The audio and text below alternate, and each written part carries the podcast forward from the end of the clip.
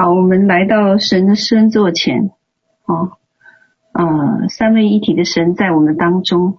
现在我们恳求圣灵预备我们的心，脱去我们的旧衣裳，基督的宝血洗净我们，以至于我们今天能穿上新妇的装饰，奔赴神里为我们今天预预备的筵席。当我们撇下一切来到你施恩座前的时候，求你分别为圣，并与我们同在。那求神你祝福我们现在的每一位家人啊，在啊、今天你能将你要释放的话语释放出去，让我们能从你的话语里得力量。那也恳求你今天能把话语揉碎，啊。好使我们从里面得饱足，将那美好的福分能领受回去。所以再一次恳求神祝福我们今天的分享，用圣灵持续高抹。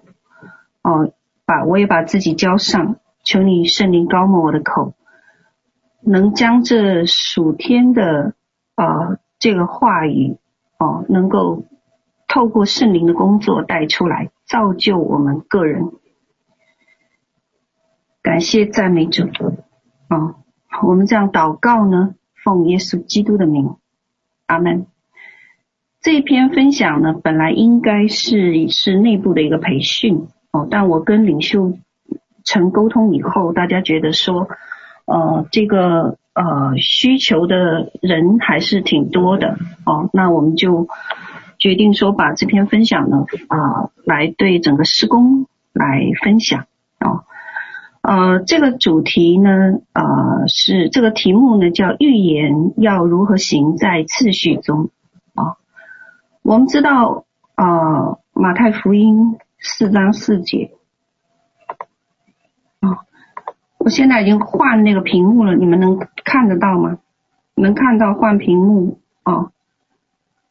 嗯。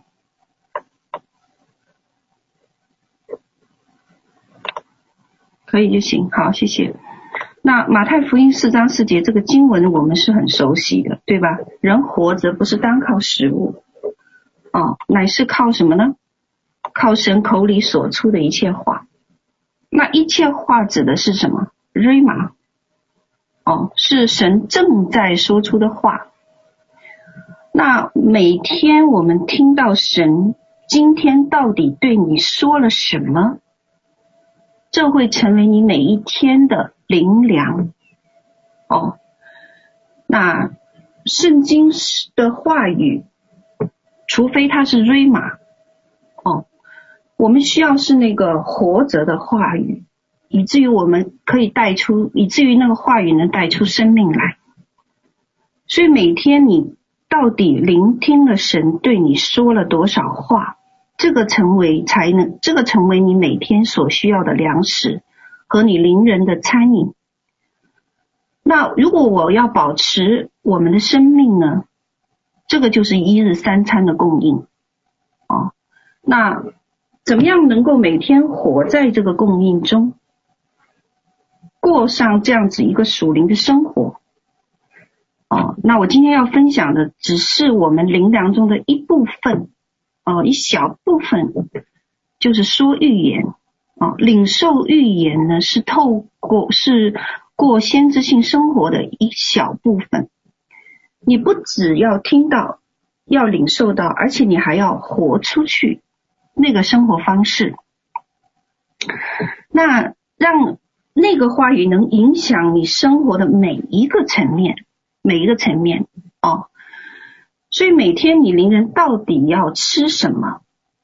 这个是我们需需要学习过如何每天呃过这样子每天都需要学习来过这样的生活。那当然教导是一回事，活出来又是一回事，对不对？哦，这需要我们活出来哦，活出来。好，那呃。既然是灵粮的一部分哦，那我们就知道说，到底什么是预言了？预言哦，好，那预言呢？它是个礼物，它属于言语类恩赐，在哥林多前书我们有提过哦，它是言语类恩赐。那在恩赐的分类里面呢，有包括言语类恩赐、启示类恩赐和能力类恩赐。但是你要发现，预言是言语类恩赐，是先知性服饰的一种。言语类恩赐有三个划分：方言、翻方言和说预言。哦，那它是我们，它是我们知道的语言，而且是说出圣灵给我们的言语。我们称为 Rhema，哦，就是一个启示，呃，说说出一个能够造就人的一个话语，它不是我们事先想好的，是圣灵给我们的那个意念或者言语，我们说出来造就别人。好，那首先要第一个是要有讲到预言恩赐，就有有一些概念需要来理清楚，哦，理清楚。OK，嗯、好，那哪一些概念要理清楚呢？要分别呃，要理清楚预言恩赐和先知先见之分。首先，这个要分清楚了。那当一个人运用预言恩赐来服侍的时候，哦，那他的恩赐就是他拥有什么？说预言的能力，哦。话语本身就是个恩赐，因此预言服饰呢是使用话语的一种恩赐。这个在哥林多前书十四章三十九节，哦，提的非常明显。OK，那在这里呢，哦，它的重点在哪？他说做先知讲道，那做先知讲道并不是说，哦。是发一个未对未来发一个预言，不是这个做先知讲道呢？原文是说预言，预言的重点在话语上，对人说安慰、造就、劝勉的话。他跟先知职分发的预言是完全不同的哦。那职分上发的预言呢？先知这个职分上发的预言就包括有知识和智慧的言语在里面，例如。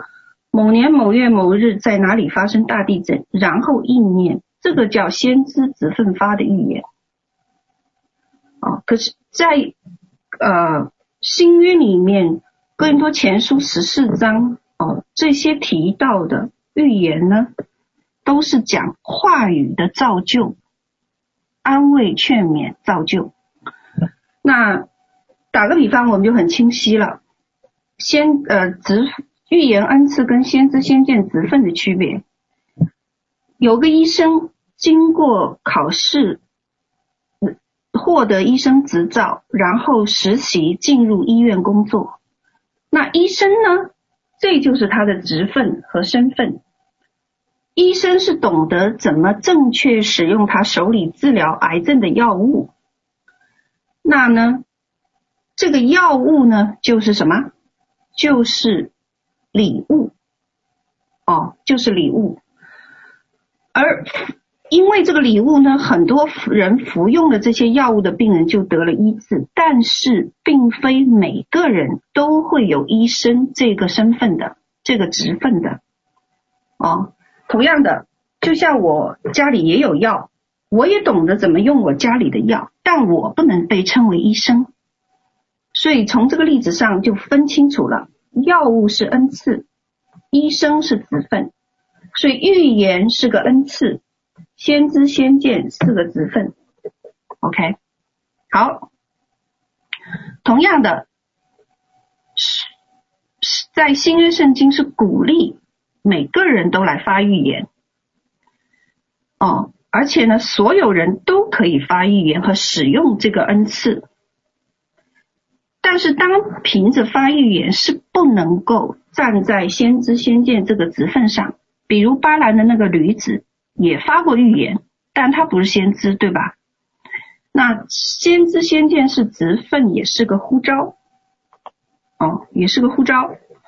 OK，呃，那呼召呢，就预表着说他有一个职份的外衣，二十四小时待命的，全年无无休无无全年无休的站在那个位份上。那只要呢，神一说话，他就要去执行，去运作那个职份，执行那个呼召。那先知职份的人呢，至少要持续的熟熟练使用至少两种类型的恩赐，哦，言语类恩赐、启示类恩赐、能力类恩赐当中的至少两种你要熟练运用，当然也包括发说语言了，哦，而且呢，职份是要神亲自呼召和拣选，OK，好了，现在我们弄清楚了一个预言是什么。是一种礼物，而且是个话语，来造就、安慰、劝勉的。哦，那预言呢有哪些目的呢？哦，预言有哪些目的呢？这个呢，我们在二零一九年十一月二十四号的主日讲道里面讲过。我讲过一篇道叫《先知性侍奉》，如果没有的话，你们可以重新回去听。讲过先呃先知性侍奉的五个目的。哦，这我就不详细讲了，就快快的说。第一个，为了众人的益处，造就、安慰、劝勉人，这是预言的一个目的，它是一个造就、安慰、劝勉人的话语。第二个呢，哦，它的它不是去指正和指导和纠正基督的身体的，它是去鼓励用的，鼓励那些家人，鼓励教会。哦，呃，为什么？因为。旧约的执事、先知执事是审判罪，但是新约的先知执事是赐恩典给不配得恩典的人。第三个呢，先知性服事有个目的是怎么样？你必须以一个永恒的观点来看待这个国度，你要定位你的战场是针对魔鬼，而不是针对人。第四个呢，是以爱为根基的服饰，它创造的是尊荣的国度文化。第五呢，它能吸引我们跟神建立一个亲密关系，跟基督的肢体建立深远的关系。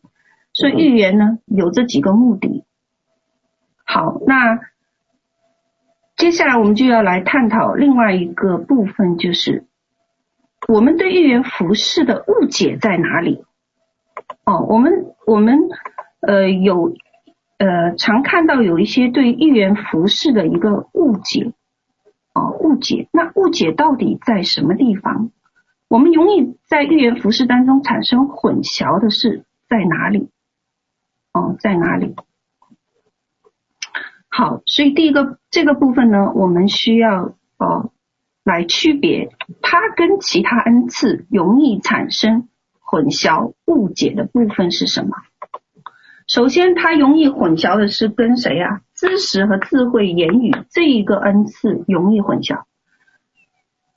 还记得我刚才讲吗？预言的恩赐属于什么？言语类，它不属于启示类。所以呢，哦，说预言呢，哦，是不带有任何预测成分的。它本身不包含预测，不包含预测任何。关乎过去、现在、未来的事，那这个就跟智慧的原语和知识的原语怎么有一个非常明显的划分了。这就是为什么预言这个恩赐要被归类于言语类，而不被归类于启示类的原因。所以它的重点落在哪里？劝勉、鼓励、造就，不是揭示奥秘，或者不是揭示过去、未来、将来的奥秘。或预测未来的方向，哦，那这个我们概念上要比较清晰。如果概念不清晰，我们常常会，嗯，就是产生混乱哦。但是我也提到过一点，就是以前在先知性服饰里侍奉里面有讲过，圣灵恩赐可以混混搭的混用哦。如果一个熟练运用恩圣灵恩赐的人。他是可以透过话语，在预言的这个呃当中的传递智慧的言语和知识的言语。所以我们听到有人在聚会里说预言，哎，他怎么会说出一些将来会发生的事呢？是因为我们不但听到了鼓励和劝勉的话，我们还同时听到了什么？知识和智慧的言语。它是透知识、智慧言语透过预言这个恩赐传递出来了。所以在旧约里面很多处提到的这一个。预言就是这种恩赐的混搭使用。好了，那这个清晰了，那下面的概念就非常容易理解了，对吧？好，那知识的言语就是过去发生什么，现在发生了什么，预告未来会发生什么。而智慧的言语呢，是什么？我从神那圣灵那得着一个启示，能够将神的智慧运用在神的计划和旨意中。哦，所以后面这两个启示类别的恩赐是不能够随己意而任意运行的，除非你亲自听到神说话。这两个恩赐呢，是直接由圣灵启动的，没有别的方式。OK，哦，好啦，嗯，好，再接下来呢，哦，我举个例子，《使徒行传》二十章二十二到二十三节到二十四节，对不起，二十二到二十四节，哦，如果有哪个呃童工 有感动，帮我把这个经文打出来，我不知道我这个经文我有没有打出来啊、不好意思，我看一下。可能没有《使徒行传》啊，好，那这个经文呢是讲保罗啊对这一些啊教会的人讲说呢，啊他说我我要往耶路撒冷去了，我不知道那里会发生什么事，但我知道圣灵怎么样在各城里向我指证说。有捆锁与患难等待我。这里是讲什么？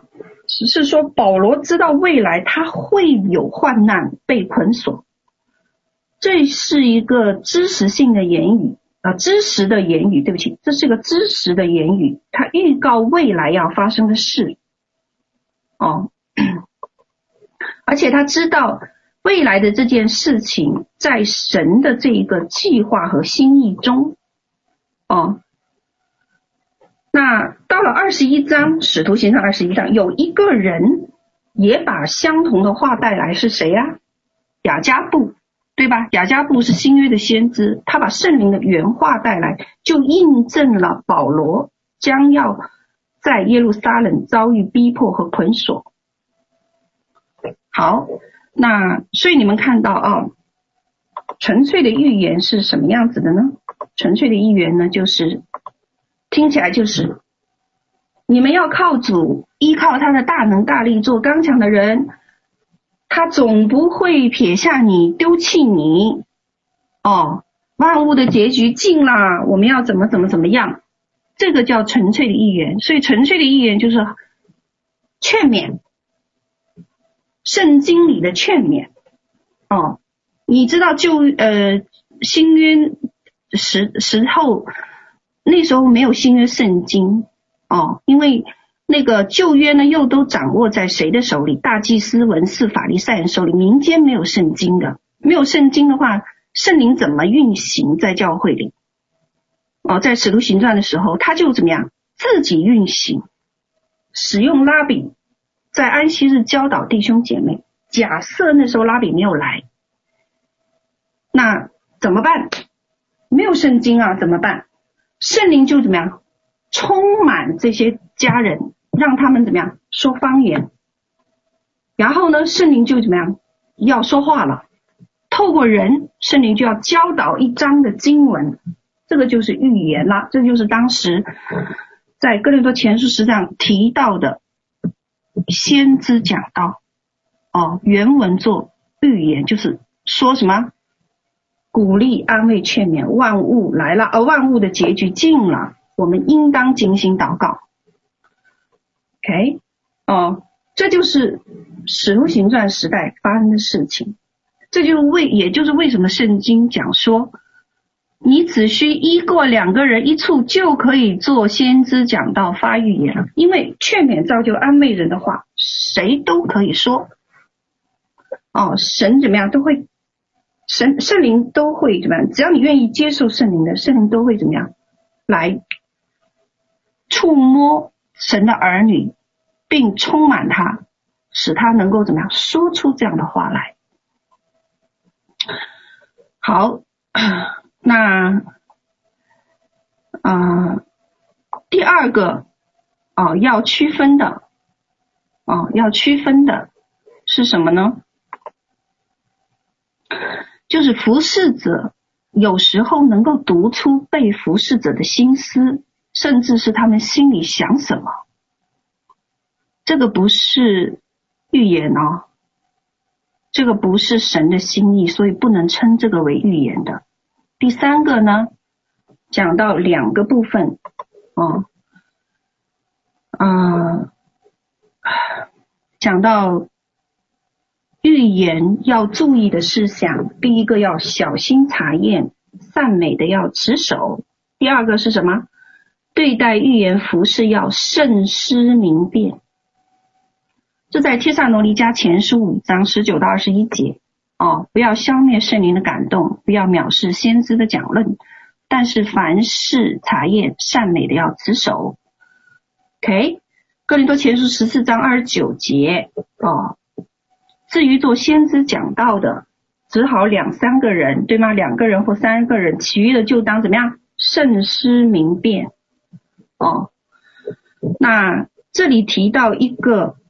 非常重要的事情是说，凡事查验善美的要持守，也就是反过来讲，先知的讲论是有可能有不善美的时候的。好了，提到这个呢，哦，我们就要来分辨一个事，分辨什么呀？需要来先去做一些概念上的区分，不然我们到这个地方，我们又开始有点糊涂了。哦，我们就会想说，哦，等等等等，这有问题哎。哦，好，那我们要分辨什么呢？在这个时候，我们要分辨直视这个事情。什么直视？旧约先知执事和新约先知执事要区分。哦，因为这属于先知性服饰，可以讲这篇分享，感谢神。哦。那旧约先知呢？他的职事之一呢？刚才我讲了，就是什么呀？对百姓和列国宣告审判，让以色列这个民族回转，他是有使命的。哦，比如摩西的服饰就是如此。摩西的使命就是将以色列人带出埃及，进入迦南地应许之地，而以利亚呢？他的这个服饰呢，就是什么样？以利亚是非常熟悉旧约的，哦，那时候叫妥拉，有一他们犹太呃以色列人用的叫妥拉，他知道呢，哦，如果以色列人服侍其他神呢，其他神明呢，就会为整个国家带来咒诅，所以他要行使先知的权柄。对举国宣告三年半的旱灾，审判以色列人。后来怎么样？饥荒真的来了，来到，而且火从天上降下，烧怎么样？用刀剑杀死了八百五十个假先知。这些事情只有一个目的，就是让以色列人回转到神的面前。哦，当然旧约还有现在还有不同的执事。哦，那以后我们有空再分享。那先知的职事呢，在新约呢，先知的职事呢是不一样的。哦，新约的先知不带使命的，不再带使命了。OK，而带使命的是谁呀？是使徒了。所以新约的先知们呢，因着基基督死在十字架上，有一件很重要的事情发生是什么？完成了律法和先知的要求，但是没有废除先知的职事，只是改变了那个角色和责任。所以在以弗所书四章十一到十三节讲了一件事，哦，神所赐的有巴拉巴拉巴拉，使徒、先知、传福音、牧师、教师，为要成全圣徒，各尽其职，建立基督的身体，只等我们众人在真道上同归于一。哦，这里就讲到什么？先知的三个指示，先知的三个指示，哦，嗯、哪三个呢？成全圣徒，各尽其职。第二个，使人和好。哦，第三个是什么？宣告神的旨意。宣告神的旨意。哦，所以从这点上，嗯，我们从这点上，我们就能看到有一个非常大的区别：新新约的先知跟旧约的先知。新约的先知呢？在《使徒行传》十一章二十七到二十八节里面有讲哦，几位先知从耶路撒冷下到安提亚，有一个人叫雅加布，他得到圣灵的启示，站起来预言天下将有严重的饥荒。后来果然在克劳狄执政期间发生了。这个雅加布下到南部，只做一件事：我发个说个说几句。发个预言，说句话，说天下有严重饥荒，然后呢，他走了。好了，他发完预言，他什么都没有做。所以新约的先知基本上不做事的，发完预言没他事儿了。哦，那接接下来呢，谁做事啊？保罗就得出来。哦，当时保罗就怎么样，就要出来去筹划、召集教会、筹划物资、预备钱财、筹筹备预对抗饥荒。那么我们现在呢？哦，很多人呢，就有些先知出来，既发预言，又要告诉你这个这个怎么做，那个怎么做，这个要怎么行，那个怎么行。哦，这个在职分上就不对了。OK，这也就是为什么我们幕后施工，哦，要被称为先知使徒性的施工，因为我们既带有使命，我们有启示十二章使命，我们又我们既要成全使徒的职事，又要成全先知的职事。OK，啊，好，那预言的职事又是什么呢？啊，预言呢的职事呢，在哥林多前书十四章二十四到二十五节。啊，今天的分享都一大堆概念，感谢神啊，理清楚了，我们才能往下走。啊，那预言的职事呢，就在哥林多前书十四章二十四、二十五讲的很清楚了。他说：“有不信的人进来，不通方言的人进来，他心里的隐情就怎么样被显露出来了，然后他就脸伏于地，敬拜神，说：神真在你们中间了。所以预言的职事最重要的是什么？揭露不信者内心的秘密，知道让他知道他有罪，承认神真在我们当中。”哦，那么他也鼓励造就，我这少写了一个啊，他有鼓励，他也鼓励造就劝勉我们的家人啊、所以预言呢是礼物，它不是哦，但它呢却可以成为先知先见的执事，在先知先见指导下的一个执事是可以的。好，概念我们讲完了，我们来讲。刚才我们要区分混乱的第三大点的第二小点，我们对待预言服饰的态度应该要怎样？应该要什么？慎思明辨，慎思明辨啊、哦！所以预言的指预言的这种恩赐服饰，呃，这种服饰呢，在圣经里面有有代表人物的，西面和亚拿就是。记不记得女先知亚拿？圣经路加福音二章三十七节讲她什么？他已经八十四岁，并不离开圣殿，禁食祈求，昼夜侍奉神。所以他的职事主要就是祷告。所以他做了几千几万次的祷预言性祷告，这一次他的这个祷告被明确记载了下来，因为他向全呃向耶路撒冷的百姓诉说这个孩子的事情，哦，这个就是他先知执事服饰的记载之一。好了，对待预言服事态度慎思明辨，我们刚才有提。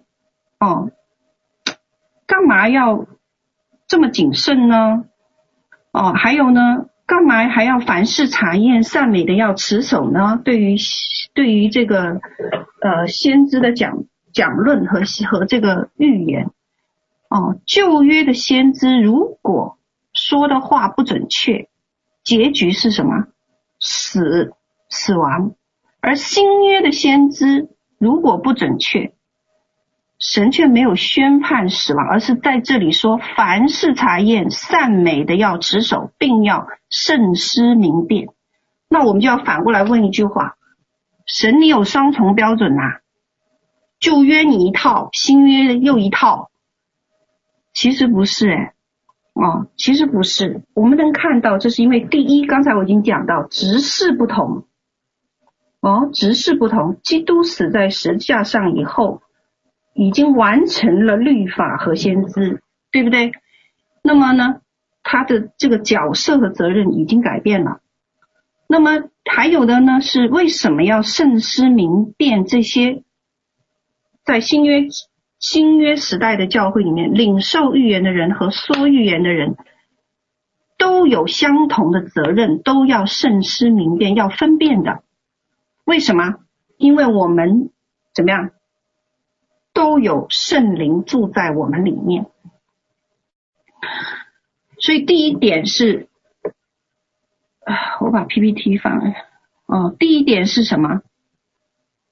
第一点就是在新约的时候，哦，我们依靠圣灵在我们的里面有一个聆听的属灵模式和属灵机制，旧约没有。旧约时代的人，他们神的灵还没有住在他们里面，对不对？记不记得参孙的故事？记不记得这个保罗的故呃扫罗的故事？哦，圣灵是怎么样？是偶然进入到某一个人的里面，那时候是耶和华神在说话。父神在说话的时代，所以呢，圣灵还没有来到人的里面哦，所以呢，人的灵也尚未重生。重生这个概念是在新约的时候有的，当然也就没有一个属灵思考的模式来处理这样子属灵的资讯了。OK。好了，还有一个呢，更直接的，就是在《生命记》十八章里面，哦，讲的话，耶和华说什么？我将我要将当说的话传给他，他要将我一切所吩咐的传给他们。什么意思？因为旧约的先知听耶和华的话是什么？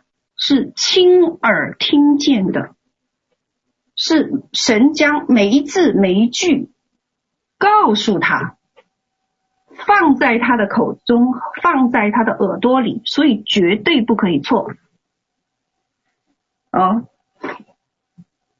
那所以旧约才讲，他们不能说错话，因为他是每一句都听到了，谁不奉耶和华的名所说的话，我就必讨谁的罪。这就是旧约预言根本无需经过判断的原因，在这儿。而新约时代呢，我们接受了这个重生，神的灵呢在我们的里面。哦，还记不记得约珥书二章讲的那个经文？什么？浇灌谁呀？凡有血气的，这个在末后的时代，所以我们是。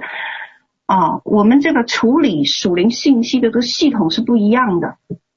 哦，即使尽管有些人没有圣灵在他的生命，但是我们这一些人有灵界的经，我们有，我们还是有这个世人呢、还是有灵界的经历。啊、那我们最近呢也看到，川普没当选，网络很多人就开始很气愤了，开始叫嚷那些发预言不准的。机构不准的人称他们是什么？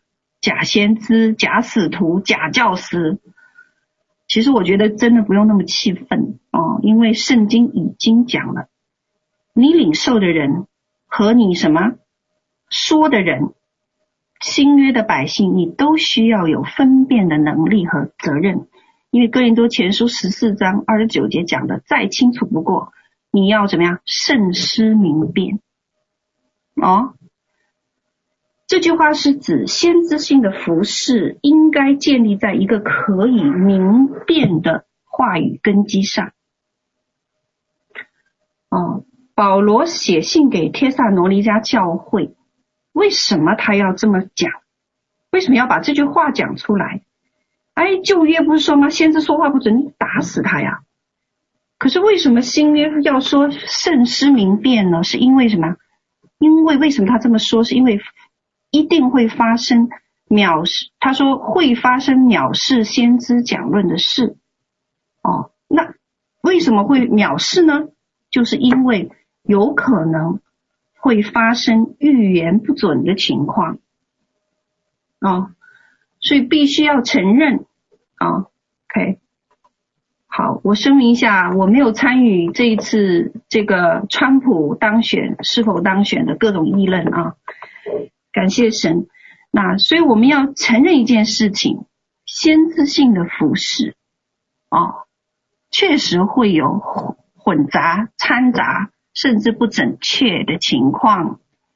OK，哦，但是不要消灭圣灵的感动，而是凡事查验、善美的要持守。哦，因为这是怎么样？先知性服事到新约时代，哦，神设立一个。系统和体系呢，会保持整个团体的健康。哦，所以当我们有一些人看到好像很乱的时候，哦，那我们要怎么样？相信神哦，而且要来了解和明白。以后我会分享的。神到底设立了什么样子一个健康运作的体系，来保持先知性群体的运作？我们又如何分辨真假？然后呢，和这一些呃启示性恩赐、言语性恩赐的层次，以及包括预言的运作、运用等等啊、我给自己挖坑，以后填啊。那有些人就提出，啊、服侍神不能错，不能出错，我们不能犯错。那我告诉你，这绝对是危险的，这是一种很危险的神学观，甚至是一种危险的文化。啊、如果你从来没犯过错，啊、你。如果你从来没犯过错，那你每天还认什么罪呢？啊，如果没有一个，如果你都不出错了，你应该要像以诺那样要被提走的，哦，因为我们是人，不是神啊。特别是我们指望一些领袖，比如说某些圣徒、某些牧师、某些教师、某些使徒，永远不出错。或者领袖自己认为自己不会错，或者会众要求领袖完全不能错，那实际上呢，这是一种偶偶像崇拜。只有独裁者不会错，为什么？因为呢，他们会把说他们错误的人和不好听话的人都怎么样杀了。哦。那如果我们要求别人永远不不要出错，我们真的实际上啊，这个态度离邪教不远。特别是当当你不能用出错的态度来审视会众和领袖，并且怂恿其他人用这种态度来对待哦，对待。这个会众或者领袖的时候，你是在带带领一整个邪教，因为神国的文化呢是允许我们犯错的，可是我们知道呢，不能犯错的文化是从哪里来的？记得我们以前小时候吗？我我分享到这的时候，我想起我们小时候，为什么我们被我们就是不敢承认错误？因为什么呀？我们承认错误，我们从来不被鼓励说我不再惩罚你了。哦，我会奖赏你。我反过来的，一旦我们犯错，怎么样？我们的父母就要惩罚我们，所以我们害怕。我们在学校里，我们也不敢犯错。哦，OK，好，那么。我们在啊、在我的服侍生涯里，我有很多很多次经历，我必须要面对犯错的我，也要面对犯错的其他领袖。神很爱我，所以呢，我有很多次经历呢，神是已经提前告诉我，某些领袖会犯什么样的错误。那当我跟代表同工分享这些事情的时候，我常常被质问一个事，就是说，为什么你不提前去找到那个将要犯错的人，然后指出他的问题，而是选择陪着他走那条路？哦，我想我们领袖层都经历过很多事。我记得我其中有一个我的属灵孩子，这个人绑架我。胁迫我交钱财出来，但是神在那个过程中，去教导我们怎么样？我们需要经历这个过程，经历这个错误，以便于怎么样？他是错了没有错，但是呢，他让我们集体都要成长。神使用那个错误，使我们整个群体都在成长。哦。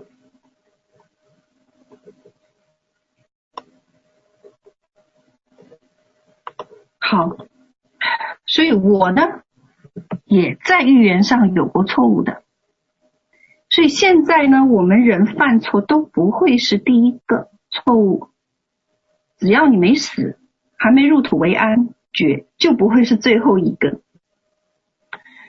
哦，这个世界呢，确实有假使徒、假教师、假信徒、假先知等等。但是一定会有真先知、真教师、真使徒，但是他分辨的标准不是以哦他犯错为标准，他的标准是不一样的。当然，以后我有机会会来给大家分享这个部分啊，我又给自己挖了个坑，又去填啊谢谢。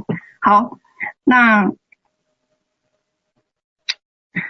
嗯，所以我们。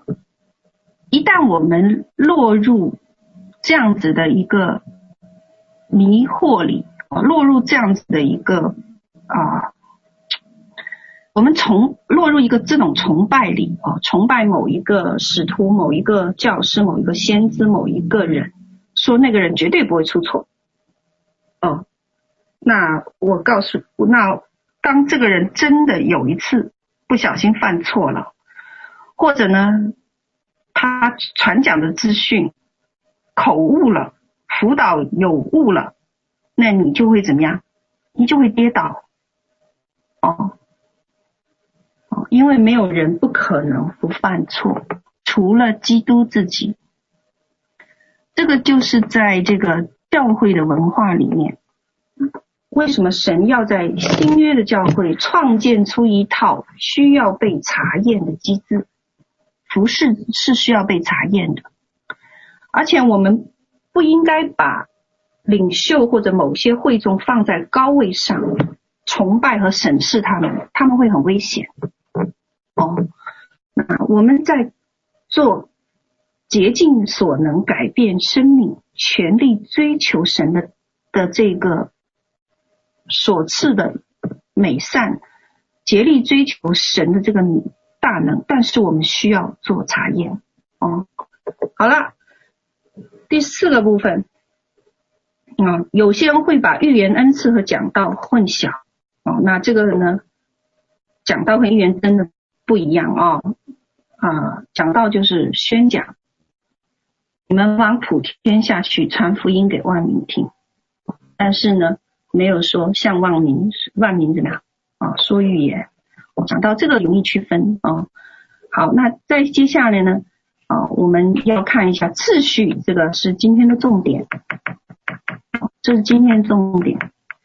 糟糕，我没有看时间，我什么时候开始分享的？嗯，次序，鉴察预言和行使预言恩赐需要它的秩序是怎么样？它需要有秩序，不然预言就会被滥用哦。第一个，它要行在属灵的秩序里，这个是在经文里面讲的哦。啊、你要怎么样？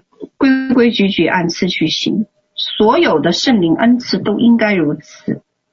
哦，那啊、先知性的服事里面包括预言。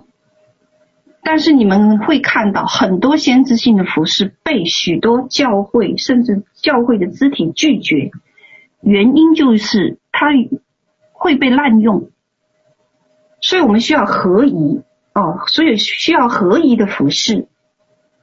啊。首先你要知道啊，恩赐是不能定义你这个人是否有价值。啊，因为它是使我们跟神建立亲密关系的一个重要交流的活动，但是我们的灵粮啊，哦，但是有一些家人呢，就把它作为衡量我是否被神看重，我是否被人看重的标准，所以才会有追逐这种先知性恩赐的举动。有一些人呢更过分，把这样子的一个礼物和工具呢，当成掌控他人的一个部分。哦，那恩赐是好的，哦，恩赐是要切慕的，这是圣经讲的。而且呢，我们要作为神的儿女，我们要眺望我们的恩赐要被眺望起来。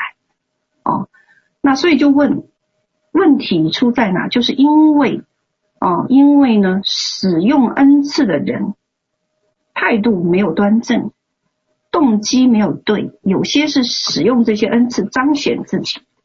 哦，那恩赐不放在属灵的秩序里，哦，预言就会被滥用，滥用到一个什么程度？当成一个个人的指导方向，甚至把它当成占卜或魔术来领受。注意哦，先知性的恩赐不是用来满足你好奇心的，也不是用来算命占卜的，哦。更不是要用来预测未来的哦，预测学、占星术、算命术这些神秘主义，它有一个灵在运作，那个灵叫什么？叫熟悉的灵。这个不是预言的圣灵，不是圣灵的工作，差的太大了哦。啊，预言的恩赐行在秩序里呢，它是怎么行出来的呢？是在以赛亚书五十八章十一节里面讲的，哦，他是怎么样？是凭信心行出去的，凭信心行出去的。OK，啊，好，再往下。嗯，有些人呢，哦，会讲说，哎呀，圣灵叫我这样做，圣灵叫我那样做。啊为他们怎么样属灵上无节制找借口。嗯，如果我们领受预言，哦，或者我们分享预言，场合不合适，不能使这一群人得造就，你就不要，你就什么都不要说，保持安静。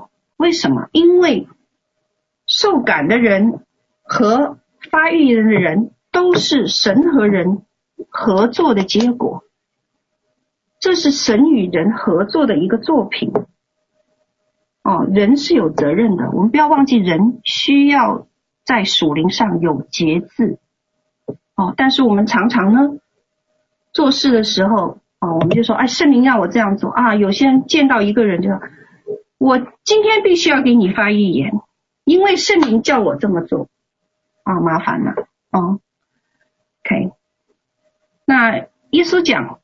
新酒倒入新皮袋，什么意思？酒本来没有形状，但是倒入一个皮袋以后，它就有形状了。这个就叫什么呀？它有一个界限，有一个这个规矩在那儿，并没有说新酒倒在没有皮袋的地方。耶稣没有这么讲。哦，这就是哥林多前书十四章教导。教会要有秩序的时候，说了一句话，说先知的灵原是顺服先知的，意思是说啊，你任何人都不可以来说圣灵让我如此做，我要困扰你们这些群人，不会。啊，圣灵要使他自己是圣灵自愿使他自己顺从于我们的，所以要建立一个规范和界限，这个是谁的责任？是教会领袖的责任。建立规范和界限之后，我们一旦尊荣和邀请圣灵自由运行，神的灵当然也尊荣我们，就会在这一些界限和规范里自由的运行。这就是为什么有些教会在主日后，他会要求，非是我教会同意的。先知性恩赐同工，我不允许你们在教会里给人按手发预言，因为他已经怎么样，在尊荣圣灵的前提下，他设了一个规范。难道神不尊荣那个规范吗？他一定尊荣。哦，那同样的，我们到另外的教会服侍，尽管我们自己是被邀请的讲员，我们同样要尊荣当地的牧者，尊荣得着同。征询意见，得着同意后，才去服侍那些需要被服侍的家人。哦，好，所以预言的练习通常要有先知在场或者领袖权柄在场的情况下，哦，获得同意，你可以在小范围内操练。好了，我要快快讲完了哦，时间已经，嗯，讲的很多了啊，时间已经过去。好，那第二个呢，是我们有责任将我们里面的恩赐眺望，这是我们的责任哦。嗯，哦，那因为提摩太前书四章十四节哦，是说什么？我们有责任分辨。接受并且配合，不可忽轻忽你所得的恩赐，对吧？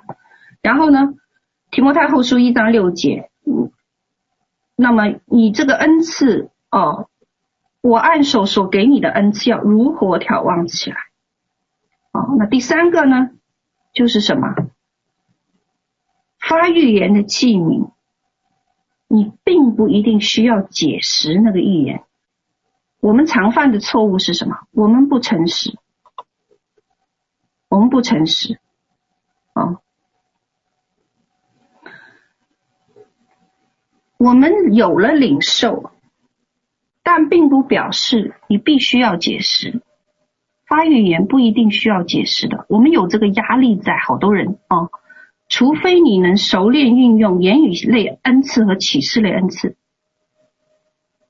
不然不一定需要解释哦。我们常犯的错误是什么？我们看了意象，但是我们不诚实。我们明明没有听到圣灵的解释。哦，那我们我们不是坦白的说出那个意象，我们没有熟练运用到那个程度的时候，我们着急就把自己的解释和认知倾倒而出。这有时候引起歧义，有时候引起笑话，有时候呢极具破坏力。哦，打个比方，如果你看到一个锁链，你在发预言的时候，或者哦你在鼓励造就这个人的时候，你看到个锁链，你会怎么说？很多人就会说：“哎呀，这个黑暗势力来了哦，要捆锁你了。”啊，你没搞错。人家这个是不是这个意思？有些人看到地下室就开始解释了。哦，原来你你这个生活这个有问题呀、哦，你住在这个这个黑暗的地方。我们搞说，这个是预表什么？他的祷告是孕育在下面还没有成熟。我最记得有一次一个预言服事，我碰到一个孩一个一个一个年轻人。我就看到一个意象哦，我这个预言是透过那个意象领受的。一座桥，绿色的草地，对面有个大学的学府。我做一，我必须要做一件事，我要听圣灵是否告诉我，对这个有没有解释。结果圣灵回答我说不要解释，所以我就把这个。我的领受，我就直接只是告诉他，我就是看到了一座白色的桥，绿色的草地，然后前面有个大学学，但是我不知道这个解释。啊，是我们弟兄姐妹，我们很多人就不是这样，对吗？很多人就开始解释了。啊，你是个学生，对吗？将来神要给你送入一个美好的大学。我告诉你，这一个答案是什么呢？原来他跟神有一个约定，是放弃他吸毒的约定。啊，这一个预言，啊，我分享完了以后，他也问我，老师，你知道什么意思吗？我说我不知道，我只是看到了，你自己觉得是什么意思？他就哭了，我就问他，你为什么哭呢？看我看到这个好，这个东西有什么好哭？他说，因为在前一个晚上，神就已经带我进入这个意象里。他说，因为这个意象是我跟神的一个约定，就是。从此以后，我放弃吸毒的作为啊！所以你们看到领受是对的哦，有时候是不诚实描述那个领领受，有时候领受是对的，但解释是错的。有时候是神已经停止了说话，我们还不停止，我们任意加添我们的话语。这也就是为什么。很有些人的先知性服饰过后会被别人误解，误解，说他是假的。哦，OK，那第四，行使预言恩赐要有爱，要谦卑，不能骄傲，不能论断。哦，这个我们在这个预言呃恩赐的这个这个目的里面已经讲过了，以爱为根基。哦，以爱为根基。OK，所以。预言的服饰呢，是要创造一个真人文化，它以医治和救赎为主，绝对不是定罪哦，绝对不是定罪，因为恩赐的驱动力就是爱，没有爱，恩赐是能运动呃运行，但是不结果的，不结果子哦，所以预言是不会怎么样分裂、论断、批评哦。OK，那第五呢？哦，第五是什么呢？嗯，第五呢，说预言的恩赐不是为了处理分歧或者断案子，哦，你对我对，他错我错，不是。预言的果子必须是让领受预言的人更亲近神和属神的百姓。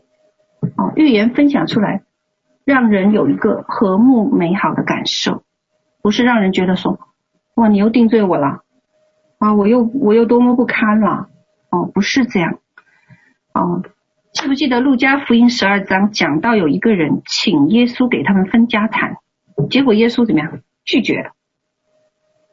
为什么？因为这个不符合真理呀，不符合这个，所以是基督是不，耶稣是不会用神的话来解决这些这样子的分歧的，因为他跟先知性侍奉的目的怎么样相违背的？哦，目的是吸引基督的身体，吸引我们跟基督的其他肢体建立一个更深远的关系，所以这个马拉基书才会讲，要使父亲的心转回儿女，儿女心转回父亲。好，第六个，预言恩赐要愿意被查验。而且需要被公认的这个啊、神的仆人来查验哦。如果谁说他不愿意被查验的啊，那不好意思，你绝对不要听啊。好，第七个啊，预言不是要讨好人，而是说出神的心意。预言的分享要符合圣经的教导，而不应该用负面和审判的眼光来让被服侍者蒙羞。哦，因为发预言有四种可能性，啊，这几种呢，啊，有一种呢是从人的本心发的，一种是恶者说谎的言来的，一种是圣灵感动的预言，还有一种是三种混合都有可能出现，哦，出现，比如谁啊？比如彼得，哦，彼得就曾经怎么样？哎，跟耶稣说他是神的儿子。然后耶稣说什么？你这个必须要有天赋给你的开启。接下来转身，他就怎么样？就说耶稣，你不要上十字架。于是耶稣就怎么样？斥责他背后撒旦的作为。哦，那这些都能够看得到。好，这些都能看得到。呃呃，有可能还会有混合的方式出现。哦，那分辨就变得很重要。最后一个了，预言必须跟领受预言的人怎么样？有相同的感动。哦，OK，有感动，哦，要彼此印证，哦，彼此印证。好，那如果预言牵涉方向上的问题，哦，你未来要去哪里了？哦，需要印证，没有印证不要接受。哦，还有呢，哦。还要什么呀啊？还要啊，向领袖说出这一些内容的时候，啊，不要让领袖为你的想法盖章，不要一开一上来就说啊，这个主耶和华告诉我啊，这个主圣灵告诉我啊，OK，而是要给他们时间去印证，让他们有自由说不，哦，OK，不要随己意而行。好，那今天呢？哦，我们要知道说，哦，嗯，我这有一个例子哦，讲到这个，呃，圣灵分派巴拿巴和扫罗的时候，他这里呢用一个过去式，为什么用过去式？说明他们在领受这个差派之前，已经有了从神而来的话语。所以这里的时态才会用过去式。哦，那这些呢，就是关乎呃这个圣经啊、所讲到的发预言要怎么样行使预言的这个恩赐，是需要怎么样行在属灵的秩序里。哦，嗯，那也让我们来理清一些概念。好好。好，让我们啊、哦，这个更清楚来知道啊、哦，神在这个领域对我们的带领。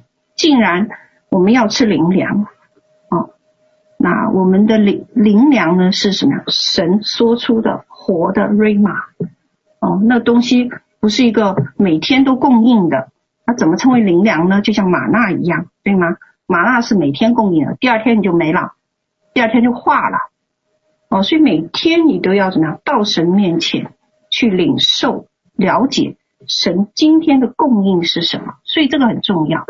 哦，谁可以发预言？哎，圣经讲怎么样？保罗鼓励每个人都要发，啊，因为什么？他就是一个鼓励，一个话语性的恩赐，鼓励、造就、劝勉。哦，嗯，感谢主，我今天分享呢就到这里。哦，嗯。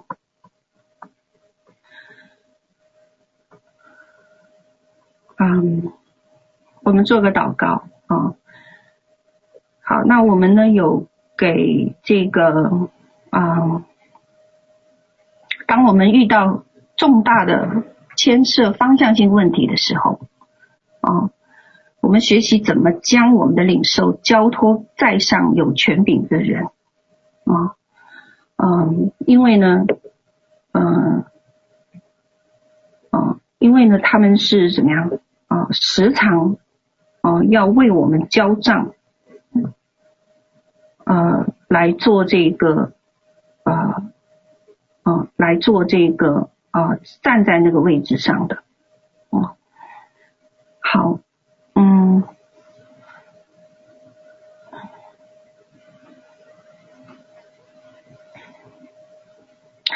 那我们在服饰里面也是如此，啊、如此，嗯，当我们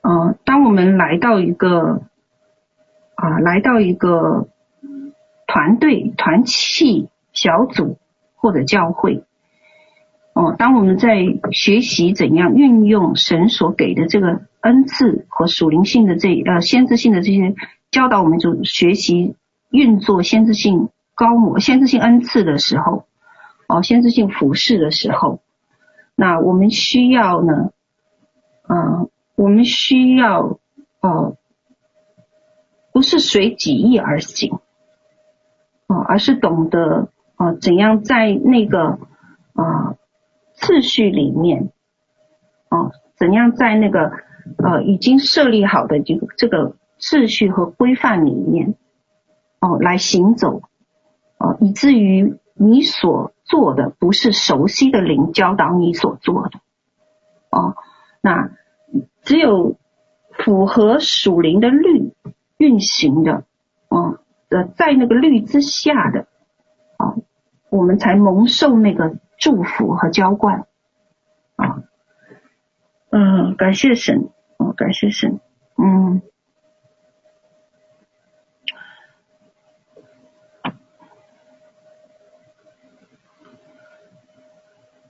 好，我们做一个祷告啊。做一个祷告。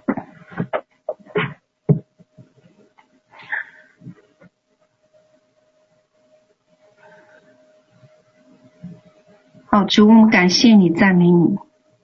哦，三位一体的神，谢谢你让我们有机会来啊、明白和晓得啊、你在我们生命当中，哦。来帮助我们成长，在每一个领域里，啊，那愿我们今天所领受的话语，能够来，啊，使我们得饱足，